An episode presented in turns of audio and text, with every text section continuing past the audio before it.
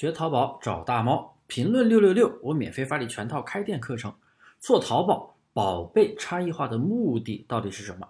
今天说说做淘宝无货源，图片差异化是什么意思？宝贝差异化是什么意思？并不是说单纯的你把图片加个边框，各种的旋转翻转，那就是差异化了。差异化也不是为了防止盗图，是没有办法防止盗图的差异化。人家拍过的图片，有了保护的图片。你不管去怎么修改，你后面还是会被投诉的，所以大家一定要跳出这个误区。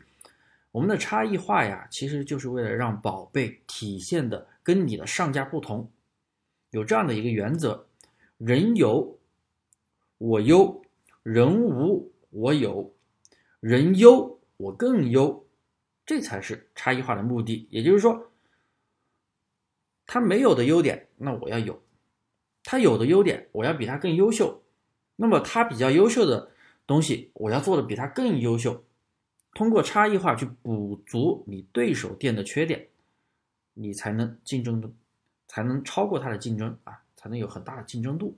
所以啊，差异化操作，并不是改改图片就叫差异化了，并不是改改标题、改改图片你就叫差异化了。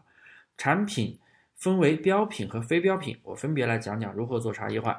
先说说标品，严格意义上来说，它其实范围是非常广的。它不仅仅百货里面，它也有一些类目叫标品，但比较少。那我讲一下，大家比较就是讲的比较通俗一点，大家懂的啊。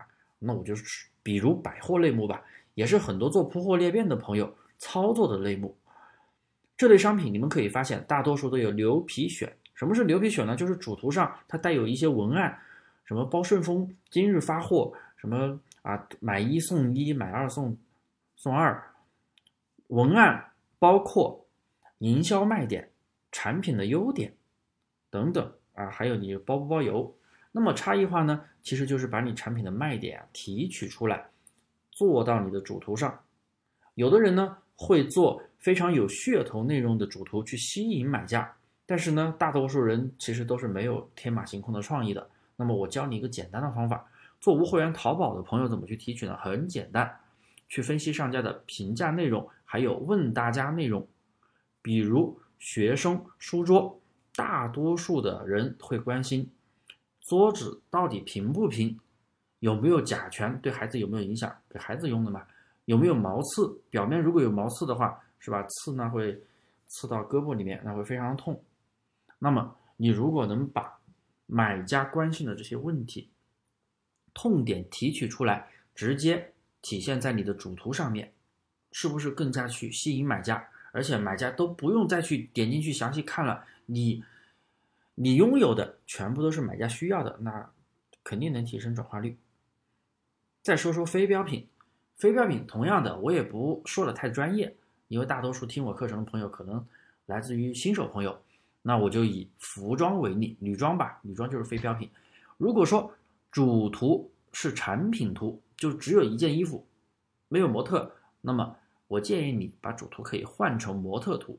那如果说产品是模特图，我们该怎么办呢？那么你可以去详情里找一个同颜色的啊，不要找一。如果它的图片是红色的一个衣服，你不要去找一个黑色的，你要找一个同颜色款式的，但是不同的动作的模特图，而且那个动作要更好看，更加突出你这个产品的一个优点，比如说。那个动作，不同的角度，哎，让你看到穿的这个衣服腿更加的长，腰更加的细，更好看等等，这个凭你的主观意识去判断。那么可能会有听友问，啊，包括我的学员也问过，做服装的商家都是花钱测过图片的，那我如果修改了，会不会影响点击率呢？这里啊分情况，如果你选的这个款上的同款数量非常的少，这个时候其实你可以不做任何修改。因为用同样的图片的人比较少的话，是很容易进新品池的。但是如果说同款比较多，大家都用了一样的图片，那么这个时候你如果完全不做修改，不做差异化，那么系统是很难给你新品流量的。所以必须要做差异化。所以呢，差异化的目的是为了突出产品的卖点、买家的痛点，然后也是为了更快的加快新品入池，快速的去拿到流量。那么你还在偷懒，不做任何差异化吗？赶紧行动起来吧！